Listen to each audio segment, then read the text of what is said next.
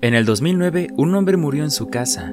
Uno de los pocos amigos que lo conocían fue quien lo encontró. Inmediatamente al ver a su amigo muerto, borró de su computadora toda la información contenida en ella. ¿Qué escondía este hombre en su computadora? Ponte cómodo porque estás a punto de escuchar El misterio de las pastillas tranquilizantes de Reddit. Verás, en Reddit hay algo conocido como subreddits. Para que lo entiendas mejor, son una especie de grupos donde la gente publica cosas referente al tema de la temática de este. Ese era el caso de Jailbait, donde las personas publicaban pornografía de actrices que parecían ser menores de edad, pero que en realidad no lo eran. Era algo turbio y oscuro, sí, pero como tal, no era ilegal. Nuestro hombre mencionado anteriormente era un moderador de este subreddit. Su apodo en internet era Religion of Peace. Era un ogro de internet, siempre activo y en línea. Se le pasaba insultando y compartiendo imágenes subidas de tono, y si ese no era el caso, hacía mención de una página web llamada LakeCityWhiteBills.com. Era una página pornográfica más, donde él tenía un apartado hosting donde le permitía a las personas subir sus fotos que no hace falta mencionar de qué tipo de imágenes eran.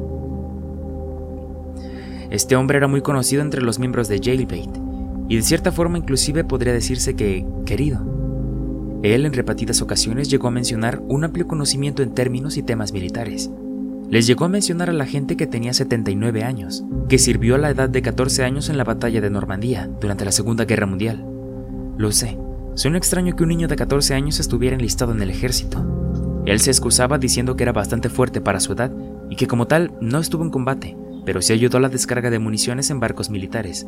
Mencionó que posterior a esos años llevó una vida militar muy activa, pero un día, el 17 de julio del 2009, no volvió a publicar más. Ese mismo día en la noche, una cuenta recién creada llamada 2-6 publicó que Religion of Peace, que en realidad se llamaba Milo, Había muerto en su computadora. Tal parece, considerando su edad, por causas naturales. mencionó que iba a ser incinerado por él mismo ya que Milo no tenía ni amigos ni familiares. Al principio la gente no creía que Religion of Peace había muerto, sin embargo nunca volvió a publicar nunca más, confirmando evidentemente la ausencia de vida. 2-6 dijo que su relación con Religion of Peace o Milo, como se llamaba en realidad, era que 2-6 era el creador original de la página lakecityquaitpills.com, pero que le había dado una sección a Milo para que pudiera subir sus fotografías. Después de responder unas preguntas de la comunidad, se retiró para siempre.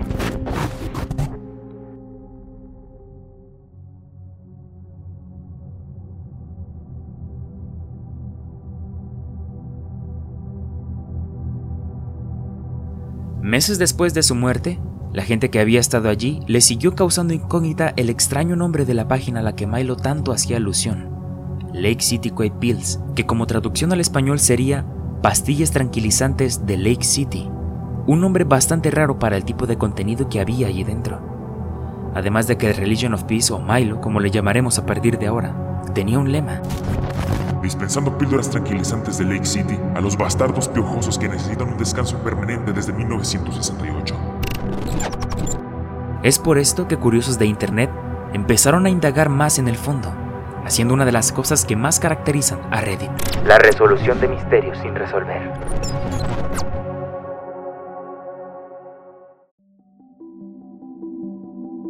Farc, una plataforma pionera de lo que se convertiría a Reddit años después, había una cuenta creada desde 2001 llamada Angel26, que como dominio de correo electrónico decía angel26@lakecityquaitpills.com. Habían dado con una muy buena pista. Encontraron al mismo tipo que probablemente se había creado una cuenta en Reddit llamada 2-6 anunciando la muerte de su amigo.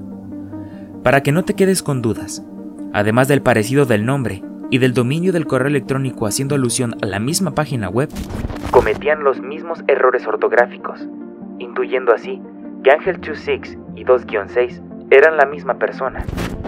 Este tipo que tal parece se llama Ángel, al igual que su amigo muerto Milo, tenían conocimiento en temas militares, posiblemente explicando así su conexión de amistad. Pero esto solo era la punta del iceberg.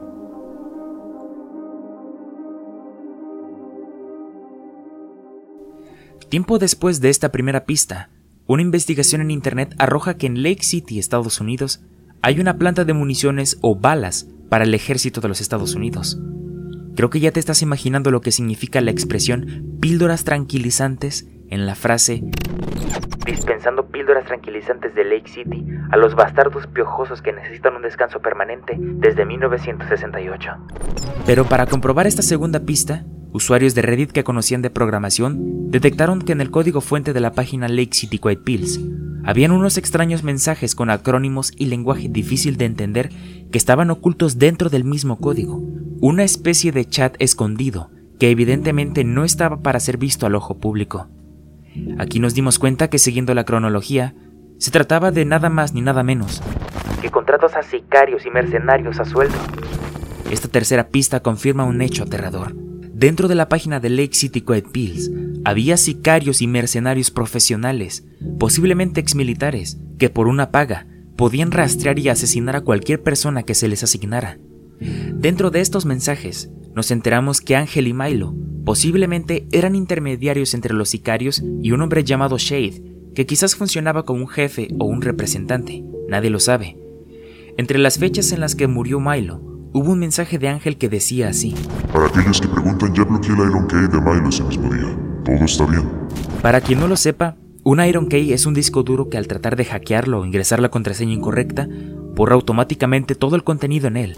¿Qué tenía Milo en su computadora?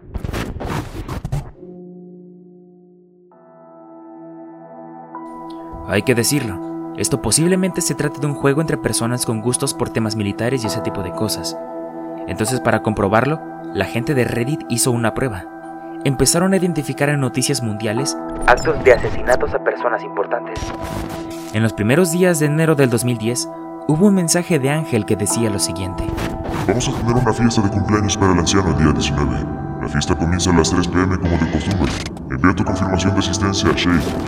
El día 19 de enero del 2010, fue asesinado en un hotel de Dubái Mahmoud al-Mapoud, que fue un importante miembro de la organización islámica palestina Hamas, conocido por ser uno de los fundadores del brazo armado de la organización. Considerados por Estados Unidos como terroristas. Un grupo de 26 personas, entre ellos hombres y mujeres, cual agentes secretos llegaron al país con pasaportes e identificaciones falsas, espiaron al líder, se disfrazaron de civiles, alquilaron cuartos al lado de la habitación donde se hospedaba, aprovecharon que este hombre ese mismo día convenientemente no tenía guardaespaldas, estaba solo, forzaron la entrada de su habitación y aguardaron dentro, a la espera que el líder llegara, y ahí cometieran el asesinato que conmovió a los Emiratos Árabes Unidos. Después de esto, desaparecieron sin dejar rastro. Se sabe que días anteriores habían llegado para mapear el lugar y asegurarlo todo. Parece trama de una película de Hollywood, pero ocurrió en la vida real. Las autoridades hicieron lo suyo. Identificaron a los sospechosos y publicaron sus rostros en Internet. Sin embargo, no se sabe dónde están ni cómo se llaman. Hasta la fecha no han encontrado a ninguno. Esta noticia coincide con el mismo día que la oferta decía. Confirmaba que los mensajes en la página de Lake City eran reales. Eran asesinos reales y profesionales. Tiempo después de que las pistas arrojaron estas verdades, los mensajes dentro se hicieron más difíciles de descifrar, hasta llegar al punto en que eran prácticamente imposibles, hasta que un día finalmente, la página cerró para siempre, y con ella, todo rastro de las personas involucradas, dejando el caso de las píldoras tranquilizantes de Lake City como un misterio más sin resolver.